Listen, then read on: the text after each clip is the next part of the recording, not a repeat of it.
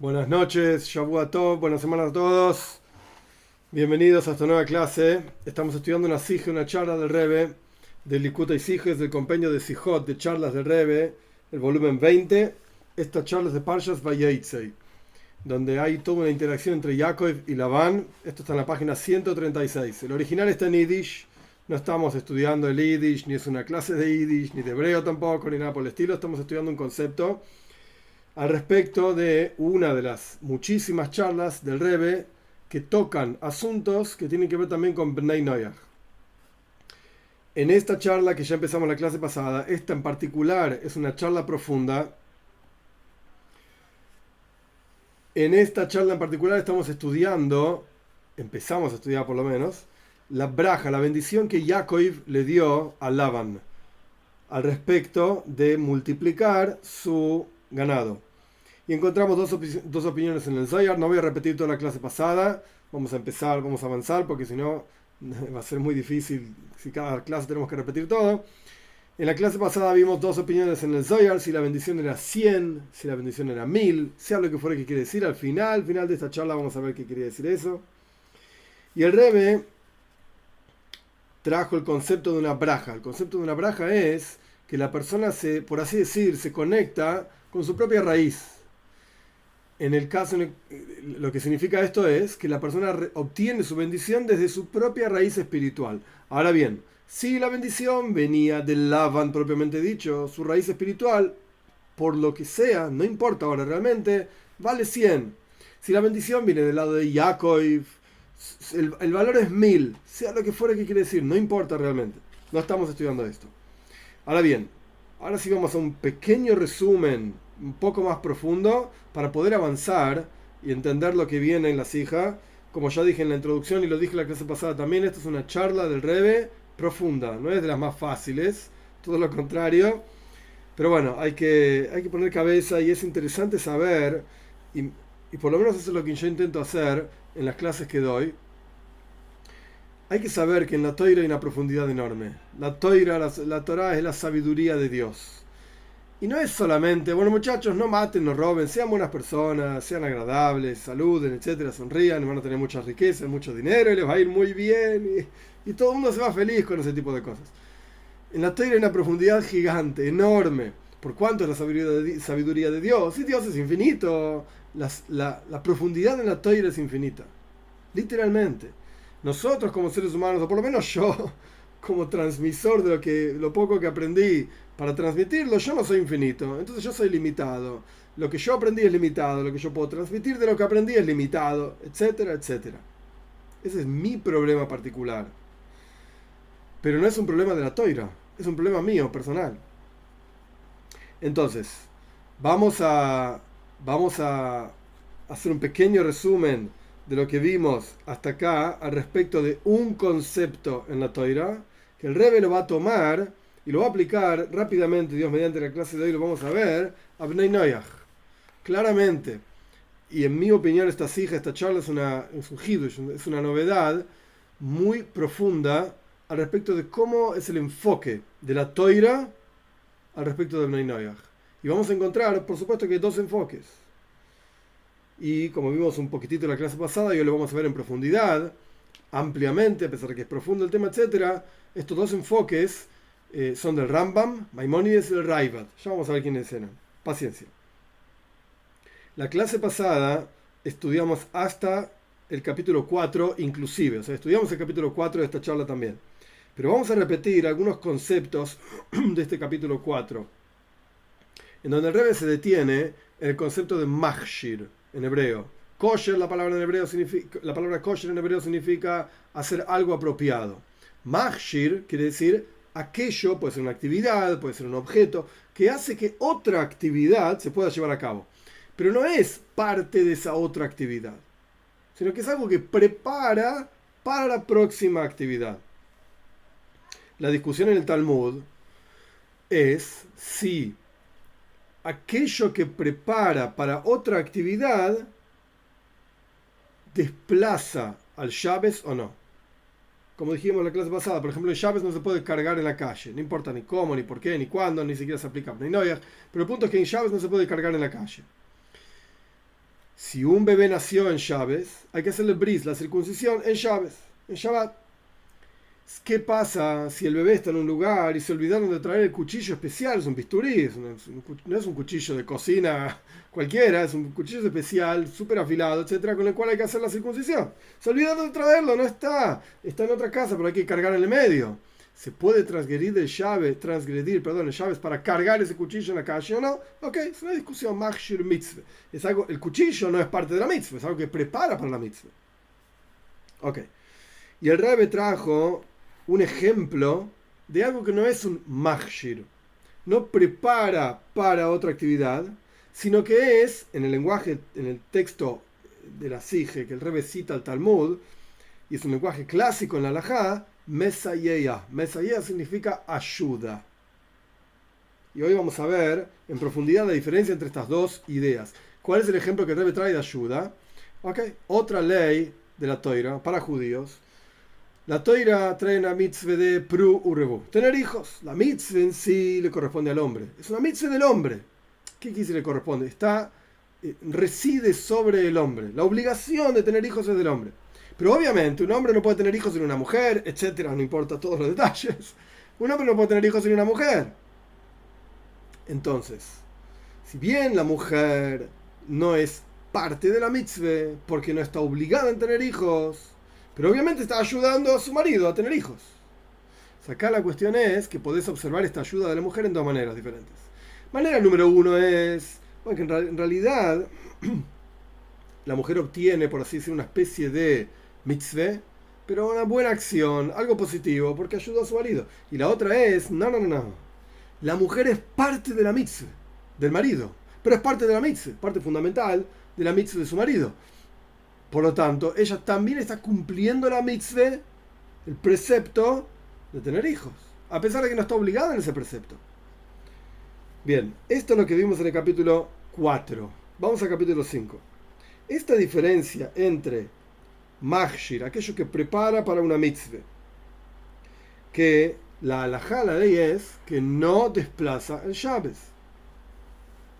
Y por el otro lado, algo que es mesayea, que ayuda a una mitzvah, como el ejemplo de la mujer. ¿Cuál es la diferencia entre estas dos ideas? Algo que prepara para una mitzvah o algo que ayuda a una mitzvah. ¿Qué diferencia hay? El revés dice es muy simple. Al respecto de aquello que prepara para una mitzvah, la preparación y la mitzvah, el precepto, son dos cosas diferentes, son dos actividades diferentes. Y son hechas en momentos diferentes incluso. No necesariamente pasan uno junto con el otro. Es verdad, la primera actividad que es prepararse para la mitzvah es necesaria, es fundamental. Pero es, sola, es una actividad cuyo objetivo cuál es? preparar para otra actividad, no es la actividad principal. Prepara para otra actividad, para otra eh, mitzvah, por así decir. Para para la mitzvah propiamente dicho. Y por eso, la preparación no obtiene la definición ni la importancia de la mitzvah propiamente dicha. La preparación no deja de ser una preparación, algo totalmente secundario. Es verdad, es necesario, pero es secundario y la mitzvah es lo único importante, lo principal. ¿Ok? Eso es al respecto de aquello que prepara para una mitzvah. Lo que no es el caso con la mitzvah que nosotros, nosotros estudiamos la clase pasada y dimos el ejemplo en esta, preparación, en, esta, en esta introducción. Dimos el ejemplo, lo que no es el caso con la mitzvah de tener hijos, la ayuda que la mujer da a su marido para tener hijos, es una porción de la mitzvah del marido. Solo que la mujer no está obligada a tener hijos, es verdad. Pero al estar ahí, al participar, etcétera, etcétera, la mujer está cumpliendo la mitzvah, está ayudando a su marido, por lo tanto, siendo parte de la mitzvah del marido. Y por lo tanto, en este caso, la mujer recibe la importancia y la misma definición y dominio de mitzvah que el marido acá tenemos dos cosas. Este fue el capítulo 5. Esto es todo el capítulo 5 que es fundamental en entender todo lo que viene adelante. Por eso lo voy a medio repetir, pero quizás con otras palabras. Una cosa es dos actividades diferentes, una prepara para la otra y una es necesaria para la otra. Porque la segunda actividad no la puedes hacer sin la primera. ¿Ok? Pero son dos cosas diferentes. Y otra es, mira, ocurren al mismo tiempo. y una actividad en realidad se transforma en parte de la otra actividad. Y al final es como si fuesen una actividad. ¿Cuál es la diferencia entre, un, entre el ejemplo que dimos de tener hijos? Obviamente hay un hombre y hay una mujer, que son obviamente diferentes, más allá de la política que los países quieran, quieran imponer, etcétera, son diferentes hombre y mujer. No sé si se dieron cuenta, pero vos lo mirás con los ojos de carne y hueso, son diferentes. Pero bueno, no nos vamos a meter en política, porque no me interesa. El punto es que el hombre está obligado a tener hijos para la alhaja, para la ley de la Torah, y la mujer no. Pero al estar unidos en la actividad específica de engendrar un bebé, etcétera, se transforman en una actividad. Y a pesar de que el hombre está obligado y la mujer no, y son dos cuerpos diferentes, pero están ambos haciendo una cosa, una actividad, y la mujer obtiene la importancia del hombre en ese momento en que están haciendo esa actividad. Quiero decir importancia en términos de la obligación de cumplir un precepto. El hombre está obligado a tener hijos, la mujer no. Entonces, en ese sentido, ¿por cuánto el hombre no puede tener hijos sin la mujer? Entonces la mujer obtiene esa misma categoría, quizás la palabra importancia es engañosa. No malinterpreten, no estamos hablando de machismo, ni feminismo, ni nada por el estilo. No tiene nada que ver todo eso. Acá estamos hablando de la categoría de mitzvah. Por cuanto la mujer ayuda, y esta es la palabra clave, ayuda al hombre en su mitzvah, la mujer también obtiene esa mitzvah. Bien. Capítulo 6. Similar a la diferencia mencionada, y ahora el Rebbe va a llevar esto a otro lugar, a la creación. Y después de llevarla a la creación, la va a llevar a Bnei Y por eso estamos estudiando esta charla, esta hija Similar a la diferencia mencionada al respecto de Hechsher, preparación para una mitzvah, o ayuda, siua, ayuda a la mitzvah. Es decir, si estamos hablando de algo totalmente secundario, o estamos hablando de algo que obtiene algo similar, por el entre paréntesis, a la importancia de lo principal como sería el caso de la mujer, junto con el hombre teniendo un hijo. Acá podemos analizar, dice el Rebe, al respecto de la creación. ¿Por qué no observamos el mundo entero, la creación de Dios, como algo general, que, como, está, como dice el Midrash y como dice Rashi al comienzo de la Toira, en su comentario de la Toira, ¿por qué Dios creó la creación? Por la Torá y por el pueblo de Israel. Esta es la razón por la cual Dios crea el universo entero que nosotros tenemos a nuestra disposición. Ahora bien, ¿cómo, cómo tomás ese análisis entre Hechsher, algo que prepara para una mitzvah, o Siua, algo que ayuda a la mitzvah? ¿Cómo tomás esa idea y lo aplicás a la creación? Observemos. Podemos decir que la creación es solamente un Hechsher. Es algo preparativo, un preparativo para la verdadera mitzvah. ¿Cuál es la verdadera mitzvah? Que el pueblo de Israel esté estudiando Toira. Ok, mira, necesitas un mundo. En algún lugar tenés que estar parado. Mira, necesitas una pared, necesitas, eh, etcétera. Entonces, en algún lado tenés que estar. Ok, Dios crea todo eso, todo el, marco. ¿Para qué? Toira Israel, para que el pueblo de Israel estudie Toira. Pero al fin y al cabo, el marco es algo totalmente secundario. Carente absolutamente de importancia. Eh, bueno, es el marco para que pase lo verdaderamente importante en las palabras del Rebe, no tiene la definición de importancia y virtud de la toire del pueblo de Israel. Olvídate. El mundo es algo totalmente secundario, sin importancia. Esto es una forma de analizar. En el, mundo, digamos, del Hechsher, la preparación para una mitzvah. Es algo totalmente secundario, es sin, importante, sin importancia. O, vamos a la otra mitad, puedes decir que por cuanto la toira y el pueblo de Israel necesitan de la creación, porque si no, ¿dónde estás parado? Etcétera. Entonces la creación es una ayuda y es un socio de la observancia de Torah del pueblo de Israel. Automáticamente la creación entera recibe la importancia y la virtud de la Torah del pueblo de Israel. Vos podés mirar esta pared de dos maneras. La pared la puedes decir, mira, es una pared, no sirve para nada, sirve para que el rabino esté sentado dando una clase y no, esté no estén todos los chicos haciendo ruido. Ok, es una habitación donde el rabino está, es una pared que separa esa habitación, esa habitación de las otras habitaciones. Ok, la pared no es importante.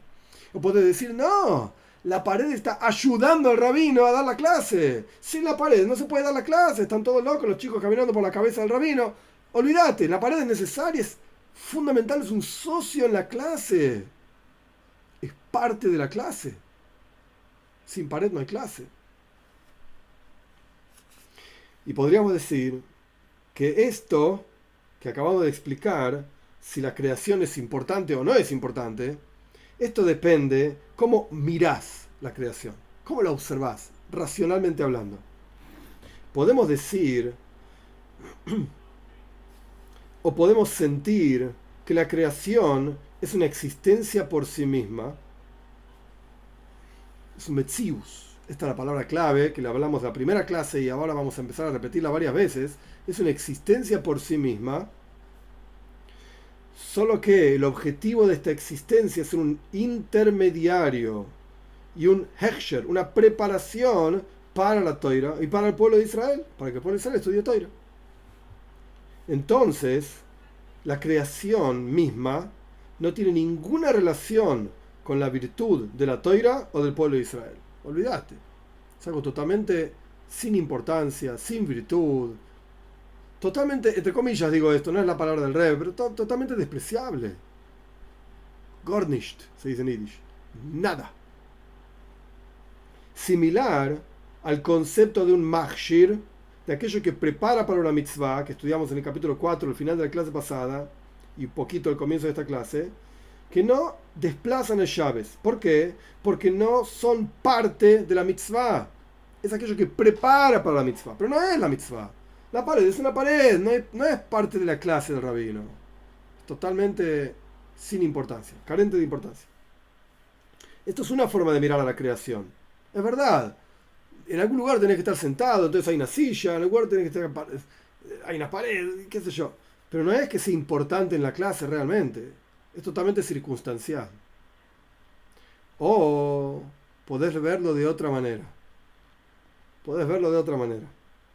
Cuando vos mirás a la creación y decís que el rey lo pone, lo enfatiza, toda la existencia de la creación consiste en que el pueblo de Israel esté sentado, estudiando, sentado, es una forma de decir, estudiando Toira en esa creación, al punto tal que la creación es un, un detalle, una parte de la Toira y del pueblo de Israel. Y como dicen nuestros sabios, la existencia de cada uno de nosotros es para servir a Dios. Cuando uno se siente a sí mismo, yo estoy acá para servir a Dios, nada más. ¿Qué otra razón de existir tengo? Ninguna.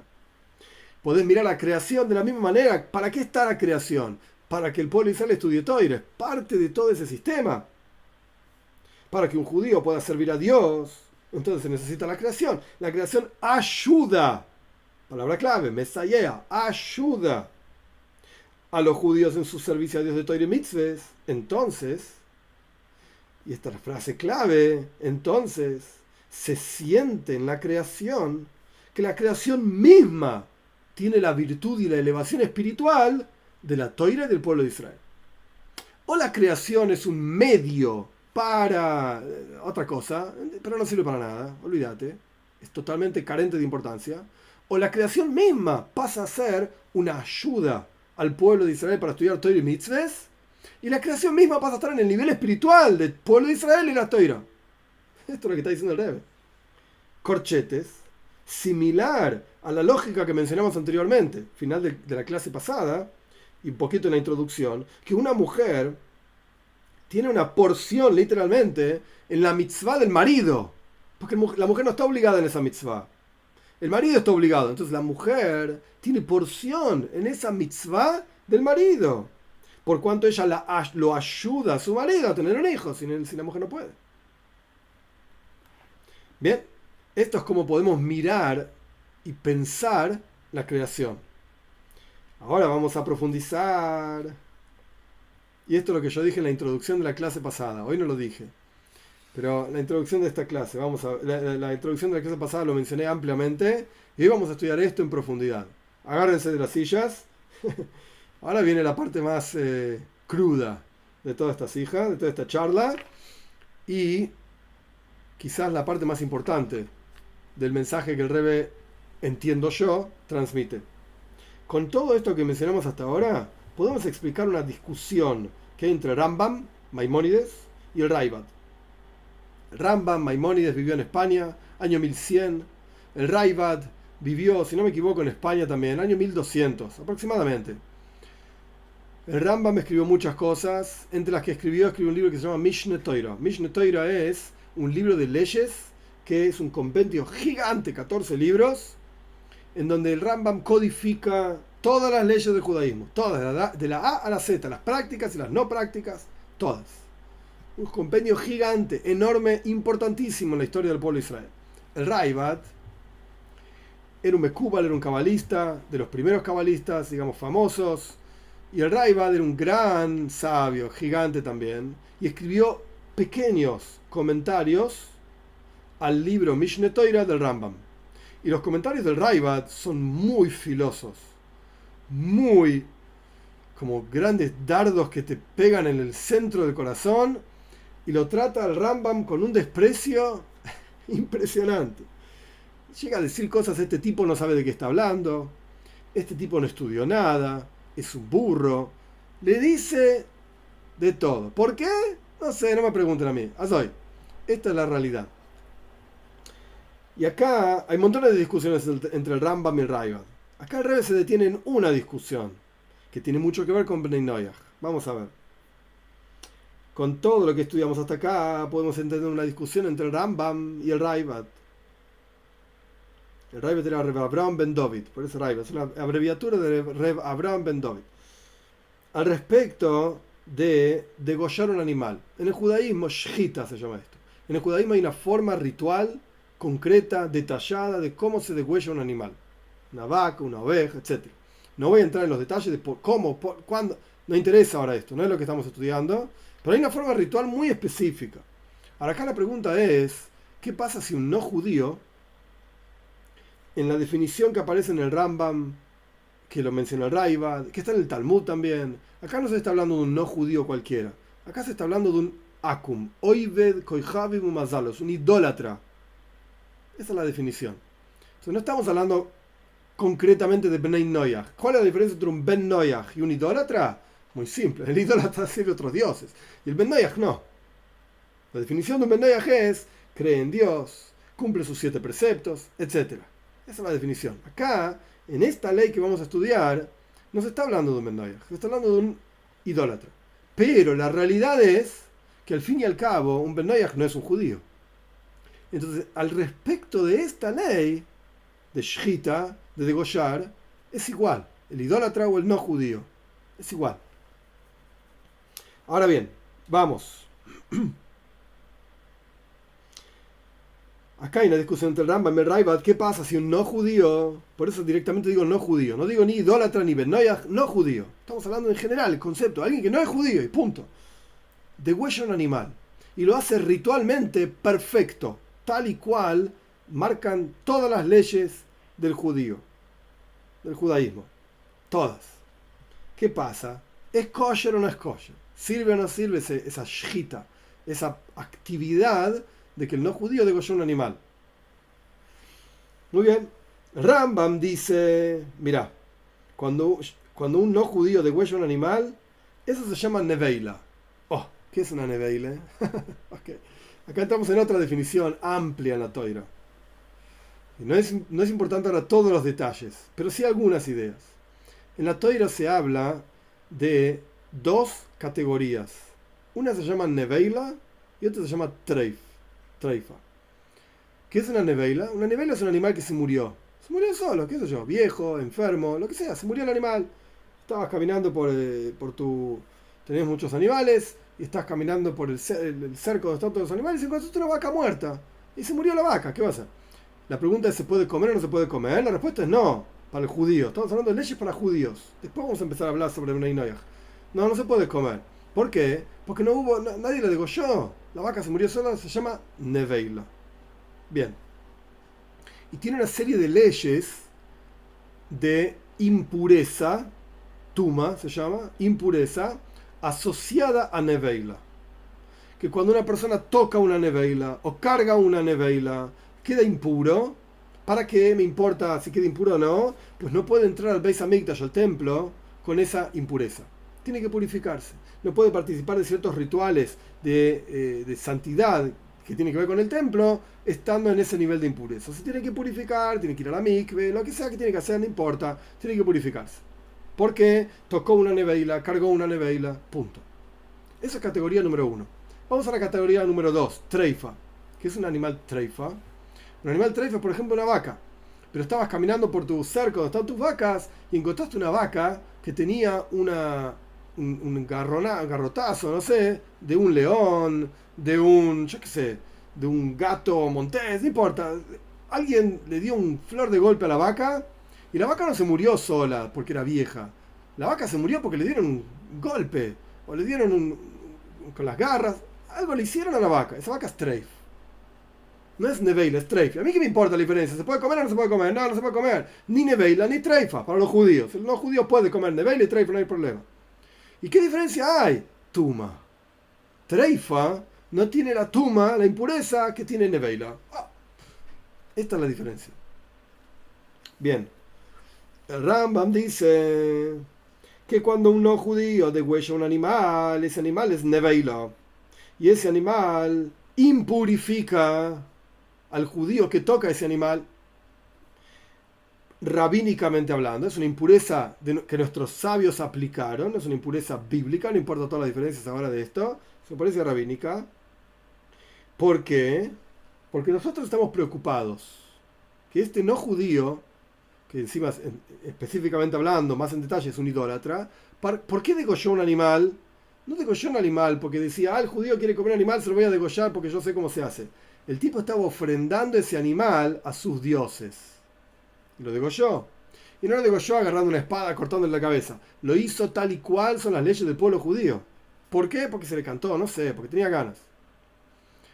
Acá la cuestión es, uff, este animal es una neveila, es impuro, pero es una impureza rabínica. ¿Por qué? Porque la impureza, escribe el Rambam, Maimonides, la impureza de idolatría, Zara, es una impureza rabínica. Y acá estamos preocupados que este tipo de, ofrendó su animal a la idolatría. El animal es impuro. Esto es lo que dice Rambam. Viene el Raibad y dice, no, escuchen estas palabras y no se pongan nerviosos. No, los idólatras son como animales. No impurifican, no, se no impurifican a otra cosa, no se impurifican ellos mismos. Son exactamente igual que un burro como dice el versículo, y esto no es un versículo que inventó el Raiva, es un versículo de los profetas, En Goim Kemar Midli, las naciones son como una gota de agua en, un balde, y a todos se los va a llevar el viento, y el que piensa que son algo está recogiendo viento en, su, en, su, en la palma de sus manos. No son nada, no existen. Quiere decir, no hubo actividad de degollar un animal no me hables de idolatría, no me hables de nada, dice el No existe. El animal se murió, ya, ya está. ¿Qué, importancia hay? Que lo degolló un no judío. No lo degolló un no judío. No existe el no judío. No es nada. Esto es lo que dice Raibat. El Rambam dice, no, pará. ¿Cómo no es nada? El Rambam dice, sí, hay un tipo acá que degolló un animal. ¿No ves que está ahí degollado el animal? Y yo estoy preocupado, dice Rambam, de que el tipo lo degolló pensando en idolatría. Si lo voy a ofrendar al dios sol, al dios luna, lo que sea, este animalito. Entonces ese animal no se puede comer y, e impurifica. el Rabbi dice, ¿qué impurifica qué? No hay nada. No existe el no judío. Esto es lo que dice el Rabbi. Al respecto de esta discusión, ¿cuál es la lógica detrás de la discusión? ¿Ok? Vamos a ver. Hay otro, el Rebe cita a otro gigante de la toira, que este es bastante... Eh, moderno, digamos, falleció en 1926, el Rogachover, Ruzhin se llamaba, un genio, genio, genio de otro universo, para que tengan una idea de qué clase de persona estamos hablando, se reunió con Einstein. Einstein lo fue a ver, a donde estaba el Rogachover, tuvieron una reunión, un rato largo, cuando Einstein salió de la reunión con el Rogachover, le preguntaron a Einstein, ¿no? ¿Qué te pareció el Rogachover? Y dijo, si Einstein dijo así, si este rabino se hubiese dedicado a la ciencia, hoy habría dos Einsteins. Estamos hablando de una mente brillante, brillante. Rogachev escribe así, que Rogachev explica así, ¿qué es lo que el Raibad se está quejando del Rambam? Que los no judíos no valen nada, no existen, nada, no son nada. ¿Qué está diciendo el Raibad? El Raibad dice así, cuando decís que la actividad de degollar arruina a un animal y lo transforma en neveila, paréntesis, esto lo explico para entender lo que está pasando acá, ¿qué pasa si un judío degüella un animal y le salió mal? No lo hizo con las leyes como correspondía, puede ocurrir, no lo hizo según las leyes como correspondía, de acuerdo a la toira, etcétera, etcétera. Intentó hacer lo mejor que pudo, no pudo, le salió mal, lo que sea. Lo digo yo, el animal está muerto, claro, lo degollaste. Pero no es kosher, no se puede consumir para el judío, porque estuvo mal matado, mal degollado. Ese animal es neveila. Ese animal es neveila. Pero en el caso, dice el Raibat, en el caso en el que el no judío degolló el animal, incluso se lo hizo perfecto según las leyes, no es neveila, el no judío no existe. ¿Cuándo es que shejita, que en degollado mal hecho arruina al animal, y lo trans, arruina al animal, perdón, y lo transforma en neveila, en un animal que no se puede consumir? Si el que degüella al animal es un Metzius, existe. Es un Metzius de acuerdo a la Toira. La Toira lo ve como una entidad existente, concreta, y esa entidad existente y concreta, con leyes para la Toira, degolló un animal. Ok, espera, esta entidad, ¿lo podía degollar o no podía degollar? ¿Lo hizo bien o no lo hizo bien?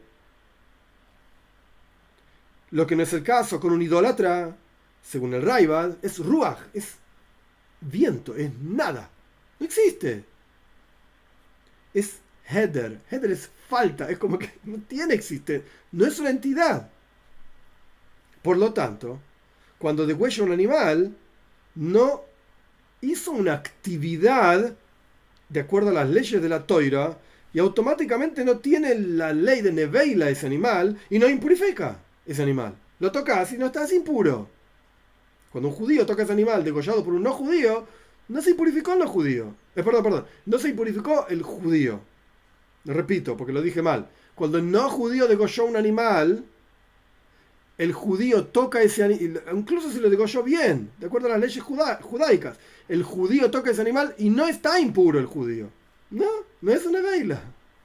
¿Por qué? Porque para el raiva del no judío no existe como entidad bíblica. ¿Qué quiere decir? ¿Que no hay no judíos? No, salí a la calle, está lleno de no judíos. Hay más no judíos que judíos. Obvio. Pero el Raibad está diciendo, no son una entidad en la toira para tener leyes que puedan influir sobre la creación y sobre la realidad de la creación. El tipo degolló una vaca y bíblicamente hablando, esa vaca no está degollada. Se murió, no sé, no es Neveila. No tiene las leyes de Neveila. ¿Se puede comer? No, claro que no. Para el judío, no se puede comer. Pero no tiene leyes de Neveila.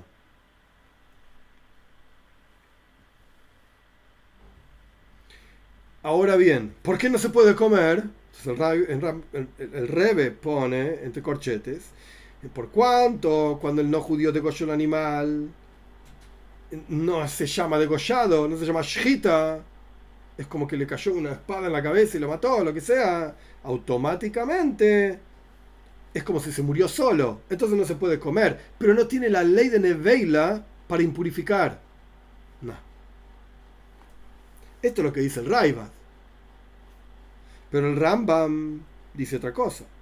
El Rambam Maimonides dice que la, la shita, el degollado de un no judío, es una neveila, transforma el animal en neveila e impurifica ese animal, por lo menos rabínicamente hablando. ¿Por qué? Porque el Rambam opina que el no judío efectivamente es una entidad, de acuerdo a la halajá, de acuerdo a la ley, existe y tiene capacidad de modificar el mundo que tenemos a nuestro alrededor. El tipo mató una vaca, incluso si lo hizo correctamente, según todas las leyes judaicas, no la podemos comer. ¿Por qué? Porque estamos preocupados que el tipo mientras mataba a la vaca estaba pensando en su Dios X cualquier cosa, menos, menos Dios, el Señor de Israel o lo que sea, como lo quieran llamar, estaba pensando en otro Dios de idolatría y automáticamente eso que digo yo, nada, no sirve. Impurifica, no se puede comer, quiero decir, impurifica, etc. Esto es lo que dice el Rambam. Ahora bien, y esto es como, de vuelta, el Rogachover explica la discusión entre el Rambam y el Raibad. Alágicamente hablando, el no judío, ¿existe o no judío? Eh, perdón, ¿existe o no existe? El no judío, ¿existe o no existe? Para el Raiva no existe. Alágicamente hablando. legalmente hablando. No tiene entidad legal. Para el Rambam sí existe. Hay entidad legal. ¿Y cuál es la diferencia? Para el Raibad, el no judío no cambia la realidad del mundo. Para la Toira. No, cambia nada. Está, no está, no, hay ninguna diferencia. Para el Rambam sí, para. El no judío influye en lo que pasa alrededor de nosotros, en el mundo. Esto aquí es el Rambam. De acuerdo a todo lo que explicamos hasta acá, podemos explicar esta discusión, la svara, la lógica de la discusión entre el Rambam y el Raibad. De acuerdo a la opinión del Raibad, a pesar de que la existencia de, y el Rebbe pone así, con estas palabras, es interesante, de, vuelta, lo repito, la discusión entre el Rambam y el Raibad, todo el, el, término utilizado para el no judío es akum, oivet mazalef, idólatra. El Rebbe sacó de esa discusión, salió, digamos, de esa discusión como conclusión y lo aplica a Bnei Noyach, que no es lo mismo con un idólatra, ya lo expliqué. Entonces el Rebbe dice así, de acuerdo a la opinión del Raibad, a pesar de que la existencia de Bnei Noyach, ¿para qué existen Bnei Noyach? Es para el pueblo de Israel y para la Toira, etcétera, para que el pueblo de Israel estudie Toira. Sin embargo, es en forma de que ellos, Bnei Noyach, quedan siendo algo totalmente secundario y no tienen una importancia de toira. Es como machshir, es como aquello que prepara para una mitzvah, pero obtiene la importancia de la mitzvah. No, es algo secundario, tiene que estar ahí. Eh, si no hubiese Bnei Noyach, el mundo estaría deshabitado. Y la Toira dice, y Shaya dice, lo hizo Yubra, le Dios no creó el mundo para estar deshabitado, desordenado, para estar asentado con gente. Entonces, si no fuese por Bnei Noyach, el mundo sería un desastre. Ok, pero realmente el mundo existe para Bnei Noyach? No, dice el Raibad. No, no. El mundo existe para el pueblo de Israel nada más. Y ellos son algo, algo necesario. Y ya está. Automáticamente de acuerdo a la halajá, de acuerdo a la ley, Bnei Noyach no tienen un Metzius, una entidad propia. ¿Hay leyes en la Torah para Bnei Noyach? Sí, claro, hay leyes en la Torah para Bnei Noyach, son siete leyes con 30 ramificaciones y montones de detalles. Buenísimo, pero no como algo importante en sí mismo, como una entidad importante, ni que hablar, según la opinión del Raibad, pero este, ni se te ocurra que obtenga algo de la importancia de lo que es el judío y la toira. Para nada. Esto es lo que dice el Raiva. Lo que no es el caso para el Rambam.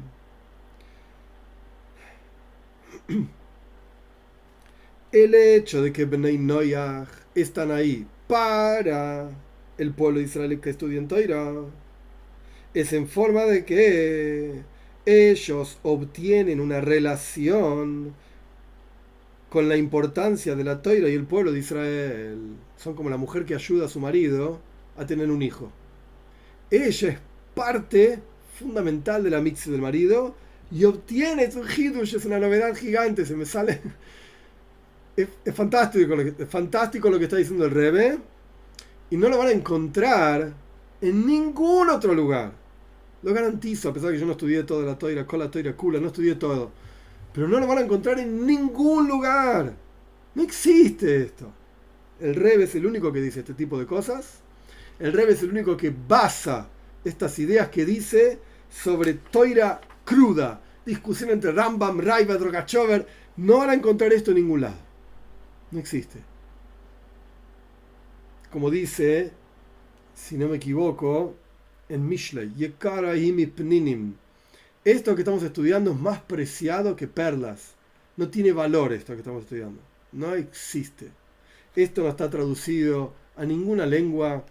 Con suerte está traducido al hebreo, porque el original es en yiddish. Y con muchísima suerte hay que ver si a alguno se le ocurrió traducirlo al inglés. Con muchísima suerte. Esto no existe. No está en ningún lado. De vuelta, esto no tiene valor. Vamos a de vuelta a las palabras del Rebe. para, que aprecien lo que estamos estudiando. Es Gewalt, es Gewalt, es impresionante. No, qué sé yo. A través de que, de vuelta, por cuánto Bnei Noyach están ahí para la Toiri, para el pueblo de Israel, es en forma de de qué, no que son algo secundario, eso es lo que dice el Raival. El Rambam dice, no señor, obtienen una relación, importancia de la Toira y el pueblo de Israel. Y son, tienen la definición de un Metzius, una entidad propia, de acuerdo a la halajá, de acuerdo a la ley. Por eso el Rambam dice, pará, el animal es impuro. Hay una persona, una entidad, que el tipo se ocupó de degollar este animal y ahora el animal no es que se murió porque de repente se murió, como dice Raibat. No. Alguien lo mató. Un no judío lo mató. Y por lo tanto es, impurifica. Este fue el capítulo 7. capítulo 8. De acuerdo a esto podemos decir que el Rambam...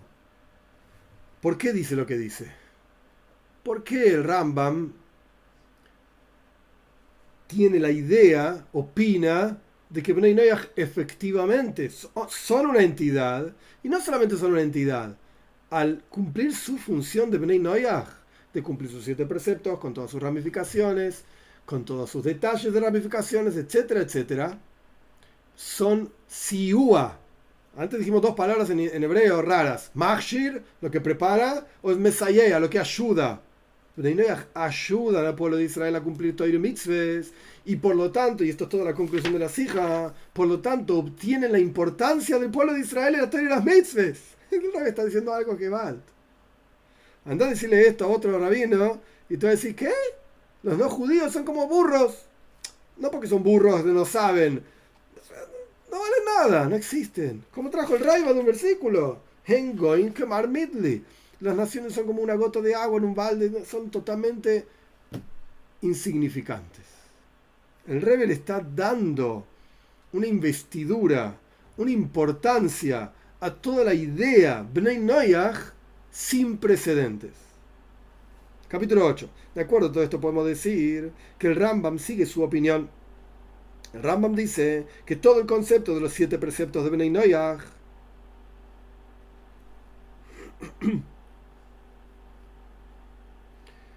cuando él explica que un Ben Noyach cumple sus leyes, el Rambam dice que una persona de vuelta, un Ben Noyach, que cumple sus leyes que corresponden es Hasidei Umeis Oilam. Es un Hasid, es un piadoso de las naciones del mundo. Y esto se aplica solamente a aquellos que cumplen sus siete preceptos de Noyach con una condición, dice el Rambam.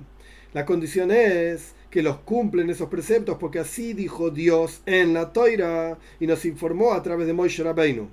Pero continúa el Rambam escribiendo, el rey está citando al Rambam. Pero si un no judío cumplió esas leyes porque su intelecto así dicta, no matar, no robar, son leyes lógicas, esto no es ni un Gertoishav, que no importa qué es ahora, un, una especie de extraño que vivía en la tierra de Israel, hoy en día no se aplica, y tampoco es parte de los piadosos de las naciones del mundo. No, dice Rambam. Si vos no matás porque tu lógica dicta así, porque sos un tipo sano, gracias a Dios, sos una tipa, es lo mismo, y no matás gente, no robás, etc., perfecto, pero si lo haces porque tu lógica indica así, no sos parte de los piadosos entre las naciones del mundo. Aparentemente plantea el Rebe, no se entiende, no se entiende. Por cuanto Moishe Rabbeinu no, eh, no legó la toira y las mitzvahs, sino al pueblo de Israel, esto es lo que dice el Rambam propiamente dicho, ¿qué relación tiene la entrega de la toira, Matan Toira, con Noyach? Al punto tal que Rambam dice que después de la entrega de la toira, el no judío tiene que cumplir sus leyes porque Dios las informó en la toira. ¿Por qué? Pregunta el Rebe. ¿Qué tienen que ver los no judíos con Matan Torah? Los no judíos deberían cumplir sus leyes. Esto tiene que ver con una charla que estudiamos anteriormente también. No voy a repetir todo. Pero el no judío debería cumplir sus leyes porque Dios se lo mandó al primer hombre. A Noyaj le agregó una mitzvah más, no comer parte de un animal vivo. Ok. ¿Pero qué tiene que ver con la toira? La toira es para el pueblo de Israel. Nada más. ¿Por qué dice Rambam? Que los no judíos que cumplen sus preceptos porque están en la toira, ah, estos son piadosos entre las naciones. Y si los cumplen porque se le ocurrió, porque le pareció bien, estos no son piadosos entre las naciones. Podemos decir que la explicación es la siguiente, dos puntos. Perdón, ya dijimos muchas veces que los siete preceptos de Benay Noyah no son un asunto y un objetivo por sí mismos. Es decir, por ellos mismos, dice el Rebbe. Sino que son para el pueblo de Israel y para la toira. Es decir, para que el pueblo de Israel pueda cumplir Toira Mitzvahs con calma, con tranquilidad. Tiene que haber Bnei Noyach y tiene que haber Bnei Noyach que cumplen sus preceptos para que el mundo pueda funcionar como corresponde. ¿Para qué? Para que el pueblo de Israel se pueda sentar a estudiar Toira para que los judíos puedan cumplir Toiro mitzvahs, sus toiros y sus mitzvahs. Entonces el mundo tiene que ser un lugar de lesheves. Como dijimos anteriormente de Ishaya, esto está en... Bueno, acá no lo dice. Ok, Lesheves y Etzara. Pero el mundo tiene que estar asentado. Tiene que ser un mundo sano. Apropiado y adecuado para el servicio a Dios de los judíos. Y esto se genera, este, este estar apropiado y adecuado, a través de los siete preceptos de Benay cuyo objetivo es tener un Seider, un orden y un mundo asentado, normal, tranquilo, que podamos vivir, no me robes, no me mates, etcétera, etcétera. Esto es algo conocido. Y por lo tanto, el Rambam opina que los no judíos tienen que cumplir sus siete preceptos porque Dios indicó en la toira dos puntos. Así como este es al respecto de la existencia propiamente dicha, que la existencia de los Bnei Noyach es, como dijimos anteriormente, son una creación para que el pueblo de Israel pueda estudiar Toira, son parte de la creación Bnei Noyach, para que el pueblo de Israel pueda estudiar Toira, por lo tanto, son una existencia, una entidad, de acuerdo a la, a como explicamos anteriormente respecto de Shita, de Goshar, y lo mismo ocurre al respecto de sus preceptos, por cuanto el asunto de los preceptos de Bnei Noyaj es para que el pueblo de Israel estudie Toira. Por lo tanto, tiene que sentirse en ellos el objetivo de la Toira y automáticamente tienen relación con Matan Toira. Esto es parte del Hidush, la novedad que el rey está desarrollando. Dicho de otra manera, para que se entienda un poco mejor. ¿Por qué el no judío? Ahora vamos a ver más en detalle incluso. Más en detalle, paciencia. Pero ¿por qué el no judío tiene que cumplir sus preceptos? Porque lo dice la toira.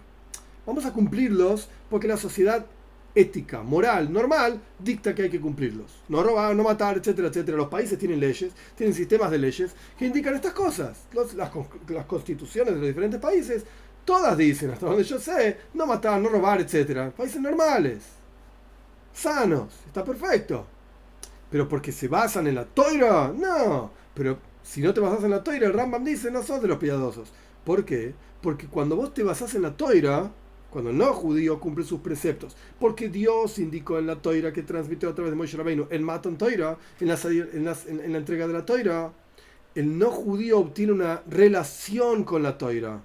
¿Cuál es la relación que obtiene con la toira? Que está generando un mundo en donde se puede estudiar toira un mundo sano, moral, ético, donde se puede estudiar Toira, donde se puede vivir en paz. Entonces el no judío también tiene relación con Matan Toira. Pero si el no judío cumple sus preceptos, porque así dice, porque así le cantó, se le cantó, así le dice su intelecto, no tiene relación con la Toira. No tiene relación con Dios. ¿En la práctica está generando un mundo sano? Sí, pero tiene un límite porque esto lo agrego yo, no está en las hijas del rey. La verdadera moral, la verdadera ética, solamente es posible, sola y exclusivamente posible, cuando hay un Dios de por medio. Si Dios no está involucrado en la moral y en la ética, no hay moral y ética. Es falsa. Tarde o temprano, de una manera u otra, termina siendo grotesco. Por ejemplo, el ejemplo simple, la moral y la ética de los nazis, y los nazis, los, alemanes de la época del nazismo. Ellos no eran locos, no eran enfermos, eran éticos y morales a su forma. ¿Cuál era la ética y moral de ellos? Si no sos como yo, ario, bueno, yo no soy ario, gracias a Dios, soy judío, Pero ellos decían, si no sos ario, no servís. Tenés que morir para darle lugar y espacio a que los arios vivan. Y entonces, ¿qué salieron a hacer? Aniquilar negros, judíos, gitanos, homosexuales, eh, gente con, eh, con problemas mentales, etc. Hay que matarlos a todos, decían ellos. ¿Por qué? Es porque están ocupando el aire, están ocupando el espacio que ellos, como raza superior, que decían que eran, eh, deberían ocupar. ¿Lo hacían porque estaban locos? No, no, no, no. Escúchame, racionalmente hablando, tiene sentido. Entre paréntesis y dentro de paréntesis, perdón, pero toda la supervivencia del más apto que plantea Darwin con toda la evolución, etc., es exactamente lo mismo. Si por alguna razón un individuo o un grupo de individuos consideran que son más aptos que otros, con toda, con todo derecho, salen a matar al resto. ¿Y cuál es el problema? La evolución no es así, la naturaleza no funciona así, el más apto termina matando al menos apto. Y así continúa perpetuándose la especie. Y la especie menos apta perdió. Lo siento mucho. No se adaptó. Entonces, hay que tener cuidado con algunas ideas científicas que como ciencia pueden parecer muy interesantes, pero ojo, porque lo aplicás a la vida del ser humano y entramos en problemas morales y éticos. Entonces, ¿hay que salir a matar gente? No. Cuando vos te basás en Dios y Dios te dice no mates, pero no me importa lo que te parezca a vos. No me importa incluso si a vos te parece que es adecuado matar, porque la supervivencia es más apto o lo que sea. Dios dice no mates, entonces no lo puedes hacer. Ay, existe la toira el castigo de pena de muerte. Sí, es verdad. La toira misma te está diciendo en esa situación, Dios dice matarlo. Hoy en día no se aplica, pero no importa. Para que nadie se le ocurra preguntar, existe el concepto.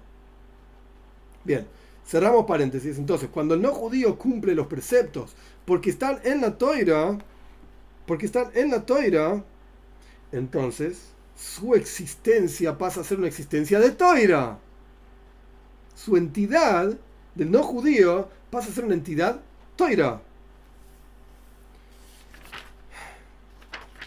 Está medio tarde y avanzar en el resto de las hijas nos va a llevar mucho tiempo. Yo preferiría terminar la Dios mediante la clase que viene y pasemos a las preguntas, que veo que hay bastante comentario y bastante preguntas, así que vamos de a poco.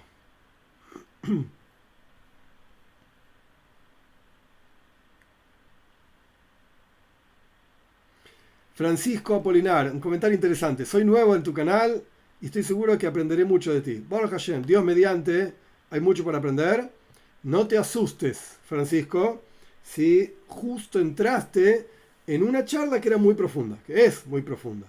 Hay más sencillas y menos sencillas, con mayor profundidad y menor profundidad. En particular te recomiendo algunos videos que están en la lista de videos que se llama Bnei Noyach y en particular de lo particular hay uno que se llama ¿Por dónde empezar? Mirá ese video, escuchá y anda creciendo de a poco, pero estoy, estoy contento de que estás por acá. Espero que puedas aprender mucho y que te pueda enseñar mucho yo también. José Manuel Carno Noguera pregunta, ¿qué pasa con el transhumanismo y los otros pasos para explorar nuestra galaxia, galaxia y buscar viajar a la velocidad de la luz? ya que usted dijo que tenemos el universo a nuestra disposición. Sí, no pasa nada, hay que hacerlo. Hay una historia, pequeña historia, del Rebe con Velvel Green. Velvel Green, ya falleció, era un científico de la NASA que era microbiólogo. Y el trabajo de él en la NASA era buscar microbios en Marte. La, la situación y la, Estamos hablando de los años 60, 1960, por ahí. Si las condiciones, no me salía la palabra, si las condiciones de vida, de, lo que sea, en Marte, temperatura, presión, etcétera, permitirían la, existencia de microbios. Este era el trabajo de él y trabajaba en la NASA, literalmente. Y se hizo un judío religioso, con toda la barba y con toda la cosa Jabatnik entera. Y una vez le preguntó al Rebe, Rebe, ¿deberíamos seguir buscando vida en Marte? Y el Rebe le contestó, sí. Porque si no vas a buscar vida en Marte, porque asumís que no existe vida en Marte, porque la toira y el pueblo judío, qué sé yo, qué sé cuánto, estás limitando a Dios. Estás limitando a Dios. Estás diciendo que Dios no puede hacer vida en Marte. Entonces, ¿sabes qué? Busca vida en Marte. Porque Dios puede hacer vida en Marte. Así que, con toda esta, esta, pregunta de José, claro que sí. Hay que seguir adelante, ¿por qué no? Eh, me refiero al pensamiento del judaísmo respecto a la biotecnología, sí, con seguridad. Hay que usarla. Acá agregaste un detalle que yo no lo leí antes, pero hay que usarla con mucho cuidado, eh, la biotecnología, porque hay aspectos que pueden salvar vidas, pero hay aspectos que pueden ser extremadamente peligrosos, como por ejemplo clonar un ser humano porque yo le quiero sacar los pulmones entonces lo clono, total es un clon mío, lo hice yo, lo mato, le saco los pulmones y me pongo los pulmones de él. se llama asesinato. Hay que tener mucho cuidado con esto. Yoshua Shlomo. No te vimos más por la, por la app. No sé si te enojaste, pero tranquilo. Está todo bien. Yoshua Shlomo. El otro día vino, un rabino de Brooklyn a la sinagoga de San Martín de los Andes y te conocía. Interesante, no sabía que había sinagoga en San Martín de los Andes. Le comenté que aprendo con vos. Sus hijos van con tus hijos al mismo lugar de estudio. Ok, muy bien. Japa Jabad, do Brasil. Tiene un comentario. Neino. Muy bien. Tommy Salgueiro. Las clases son un lujo. Me alegro mucho, Tommy. Sabrina hace un comentario, pero no sé bien a qué se aplica. Los recibió y los aceptan porque Moshe recibió la Torah en el Sinai. No sé a qué se aplica. Elisa pregunta, ¿Rabino eso tiene que ver cuando Hashem dice a Adam y Eva fructifiquen? Sí, señor, tiene que ver con eso. Es una mitzvah rara, es una mitzvah para estudiarla. Hay un video, de hecho, si no me equivoco, el video para Bnei Noyach, de que son 7 preceptos y 30 ramas, habla específicamente de esta mitzvah para Bnei Noyach. Jorge Guzmán plantea, cuando matan un animal, tiene que verificar un rabino para que sea apto para consumo. Exacto. ¿Cuáles son las partes que no se pueden consumir? Es extremadamente complejo, no es el objetivo de esta clase. Básicamente de las costillas para toda la parte trasera del animal no se consume, se vende, o no se pierde, nada por el estilo, pero no se consume en el judaísmo. Pero es muy complejo para explicarlo ahora. José Álvarez, Qué groso, Revi. Hace pocos días llegó usted y cada video supera el anterior. No soy judío, solo un simple admirador de ustedes. Saludos y respetos. Me alegro mucho. César Burgos. ¿Podremos traer hijos como una bendición de Dios para con la humanidad y no como una mitzvah, ya que no se repitió esta orden para mostrarnos, para nosotros, en el Matontoira? No termino de entender bien a dónde va apuntando la pregunta César, pero la respuesta es, es una discusión entre nuestros sabios. Recomiendo de vuelta ese video que habla de 7 mitzvot y 30 ramas en la lista de Bnei Noyach. Ahí habla de esta discusión entre nuestros sabios y Bnei Noyach están obligados a, si tienen la mitzvah de, multiplicarse o no. Hay dos opiniones, que dice que sí, que dice que no. Ok, recomiendo ver ese video.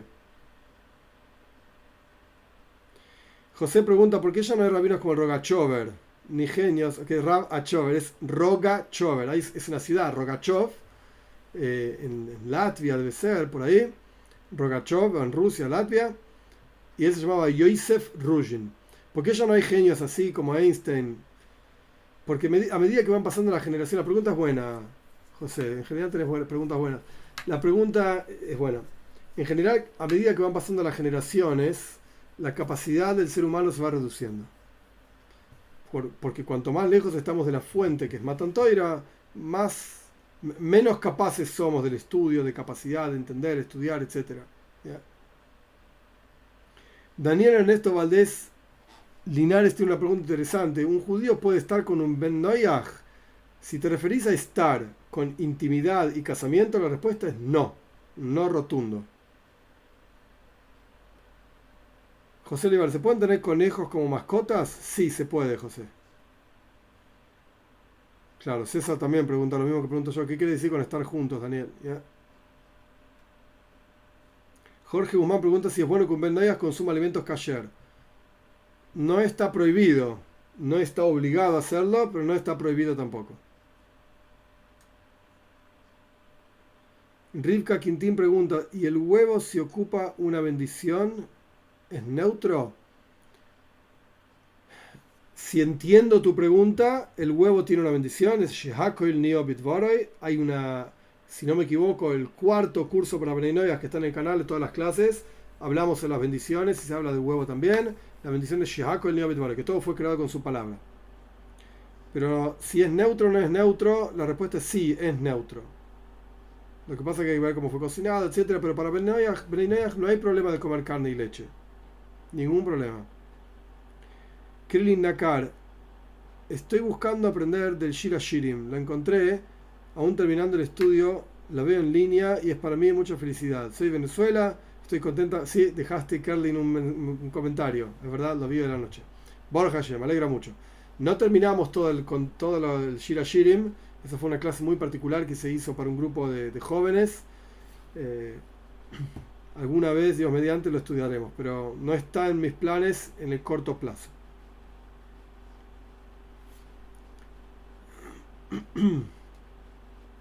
Sabrina, para que aprendan algunos que denigran a las personas. Exacto. Esta hija de Oreo es fantástica. Es compleja pero fantástica. Buenas noches desde Ciudad de México, dice Norma Gutiérrez. Usted dice que los Bnei no son importantes en el mundo, entonces, ¿cuál es la finalidad de la existencia? ¿Solo llenar el mundo sin propósito? No, pero espera, Norma, eso es lo que dice el Raibat, no es lo que dice el Rambam. Y hay que prestar atención, no es así de, nomás, no es así de simple, no es así nomás.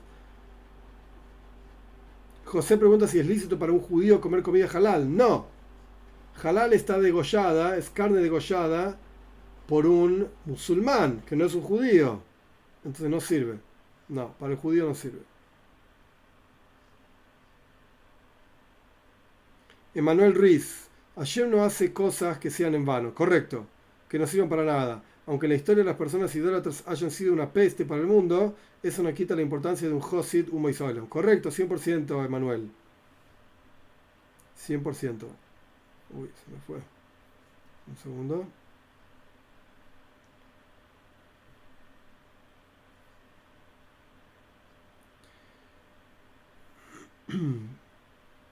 Un segundito.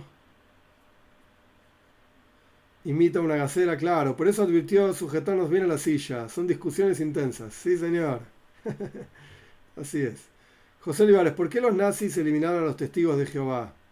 Porque no eran cristianos. Los nazis no eran cristianos, eran paganos. Mataron muchos cristianos. Estaban muy en contra de, toda la iglesia y toda esa cosa también. Gianfranco García, disculpa, pero nuestros nuestra especie tiene características que los animales no tienen, ética. ¿Ok? Pero si no hay, si, no hay Dios, esa ética no es válida, ya lo explicamos. Emanuel, Emanuel Ruiz, perdón. Ciertamente, para ser ético y moral debe haber un código de leyes divinas e inamovibles, 100%. De lo contrario, con cada quien puede inventar razonamientos y llegar a los peores crímenes de la humanidad. Claro que sí. De hecho, cada filósofo que se basa en su propia lógica, llega a conclusiones diferentes, a pesar de que ambos están tratando de llegar a, entre comillas, grandes comillas, la verdad. Sí, sí.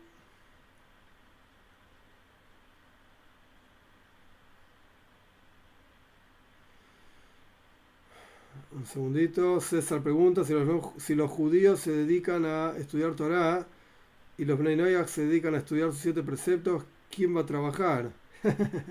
Los que no cumplen, interesante pregunta. Eh, esta es una discusión en el Talmud entre Rabbi Shimon y Rabbi Shmuel. Rabbi Shimon solamente decía hay que estudiar Torah. Rabbi Shmuel decía hay que estudiar Torah y trabajar. Hay que, hay que hacer las dos cosas. Muchos hicieron como Rabbi Shimon y no les fue bien. Muchos hicieron como Rabbi Shmuel y les fue bien. Así es el Talmud literalmente. Hay que estudiar Torah y trabajar. Las dos cosas. Torah y. Torah y trabajo. Rivka pregunta una pregunta muy interesante. Gracias, Rivka, por plantearlo. Si Bnei sigue los preceptos de la Torá y sus leyes, ¿se puede catalogar como, converso? La respuesta es no. Un no rotundo. No, conversión es otra cosa.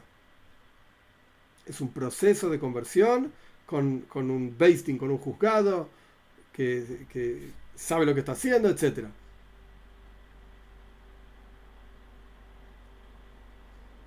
José Olivares dice que esta clase es muy intensa, maratón de clase. Estamos vinculados a la toira, somos necesarios para el cumplimiento de las mitzvot. Claro que sí, Tommy.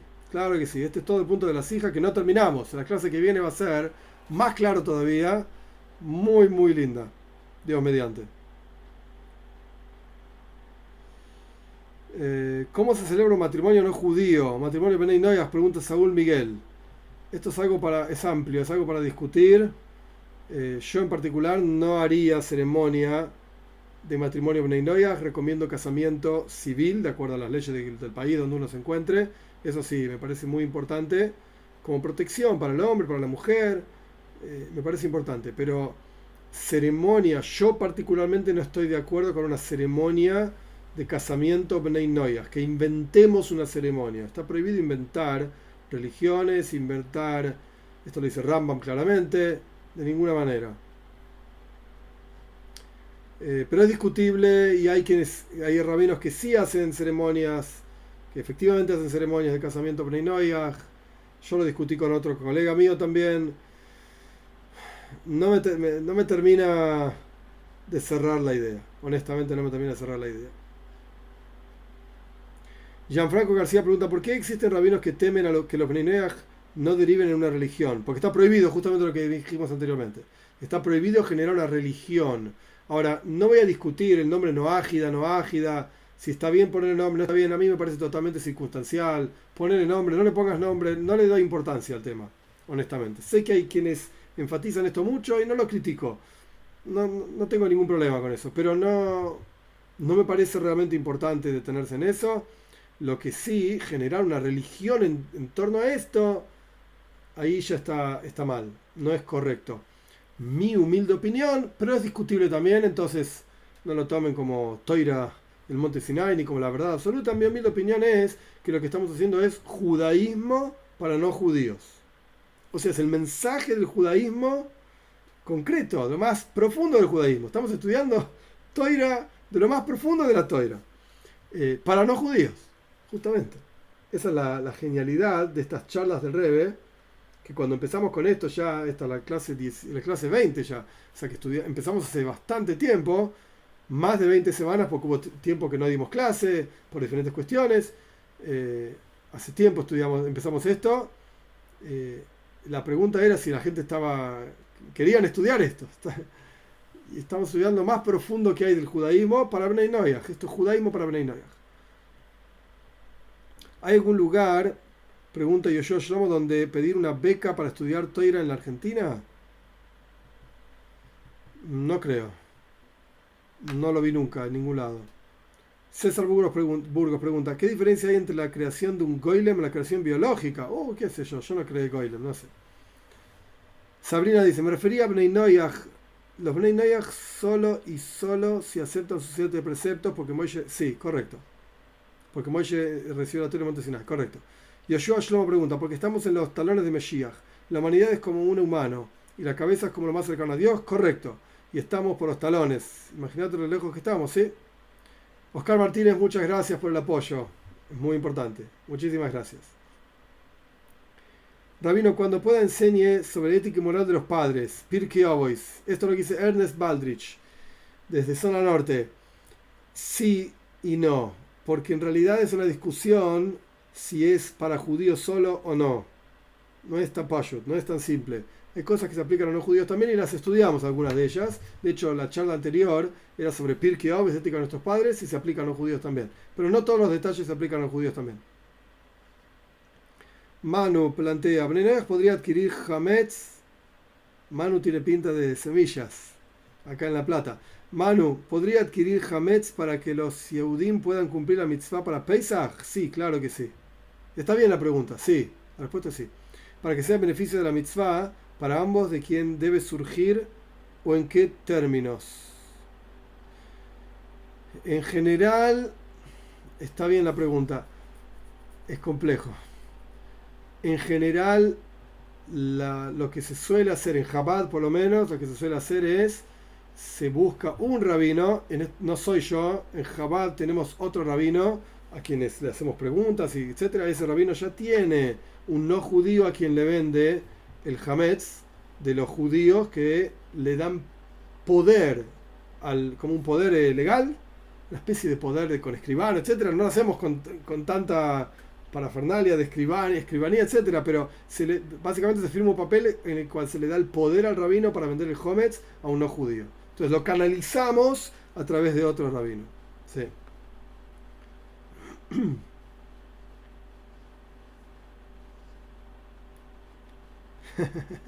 Jorge siempre me hace reír, gracias. Lo extrañamos tanto que tendría que llevarnos un día a cada uno a su casa.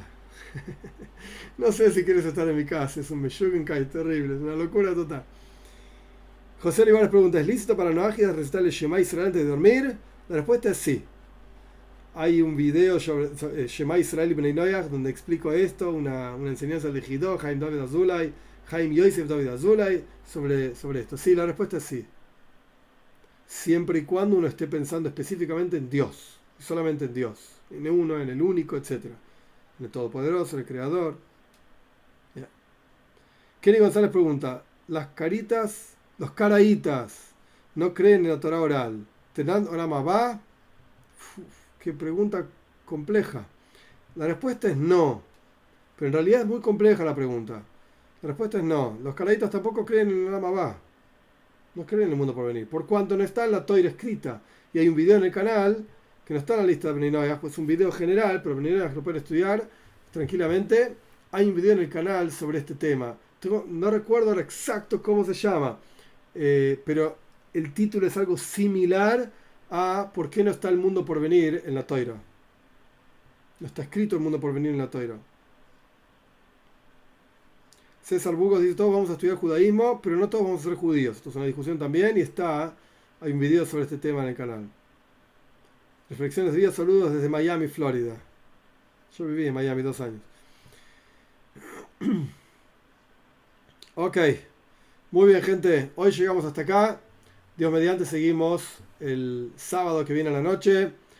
Shabu Tov, excelente semana para todos. Un saludo, brajot, bendiciones y éxitos para todos.